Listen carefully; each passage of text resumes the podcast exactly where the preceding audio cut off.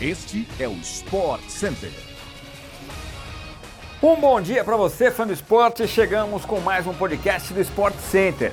Que vai ao ar de segunda a sexta, às seis da manhã, além daquela edição extra, sextas-feiras à tarde. Eu sou o Edu Elias. Não se esqueça de seguir nosso programa no seu tocador preferido de podcasts. Sport Center também chega todo dia na TV, ao vivo pela ESPN no Star Plus. Hoje são três edições: meio-dia, quatro da tarde e oito da noite.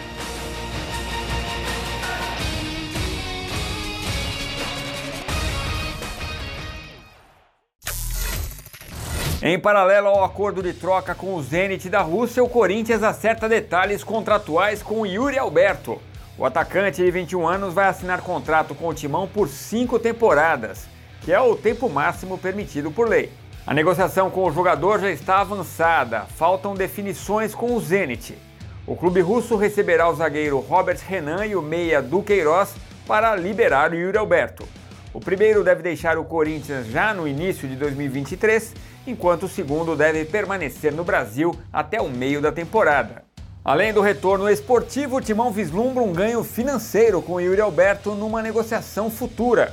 O fato de ele ser jovem e ter passagens por seleções de base motiva o otimismo alvinegro. O Corinthians também entra em uma semana decisiva para garantir a permanência do meia Maicon, de 25 anos. O jogador está emprestado pelo Shakhtar Donetsk da Ucrânia até o dia 31 de dezembro e o Timão tenta prorrogar o vínculo. Inicialmente o Shakhtar não tinha interesse em emprestar Michael mais uma vez, porém o jogador não deseja voltar ao clube ucraniano, que também enfrenta dificuldades financeiras para arcar com os salários dele e descarta o retorno neste momento. Assim, uma nova liberação temporária entrou na pauta.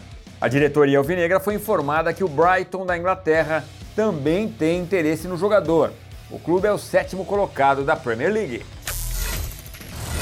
Depois de chegar a um acerto verbal com Luizito Soares, o Grêmio encaminhou a contratação de mais um reforço para 2023. Trata-se do lateral direito e esquerdo Fábio, que chega para suprir a carência da posição.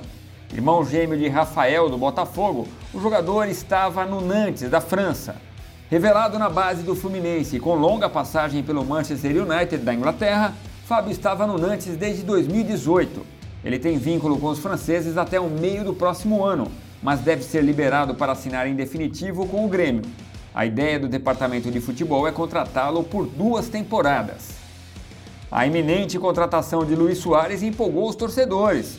Desde o final da semana passada, quando a negociação avançou para um acerto, houve um aumento da procura pela terceira camisa do Grêmio, na cor azul celeste, e que homenageia a seleção do Uruguai.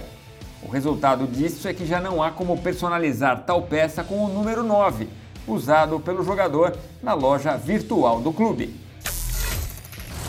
Desde que rescindiu o contrato com o Manchester United em novembro, Cristiano Ronaldo foi especulado em diversos clubes do futebol mundial.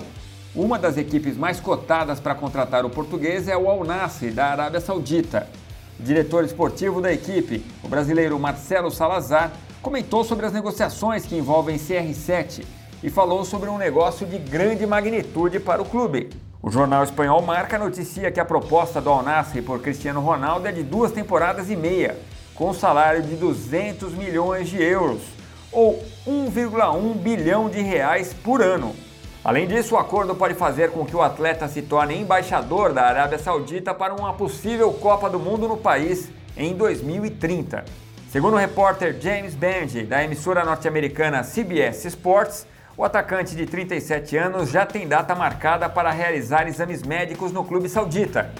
No entanto, o jornalista diz que o salário anual oferecido a Cristiano seria de aproximadamente 389 milhões de reais contrariando o que foi noticiado pela imprensa europeia. O Fã Esporte acompanha nesta terça-feira a rodada na NHL, com destaque para o jogo exclusivo na tela do Star Plus entre Buffalo Sabres e Columbus Blues Jackets, às nove e meia da noite. Por aqui a gente chega ao fim de mais um podcast do Sport Center. Voltamos nesta quarta-feira no seu agregador favorito de podcasts. Obrigado pela companhia. Até a próxima.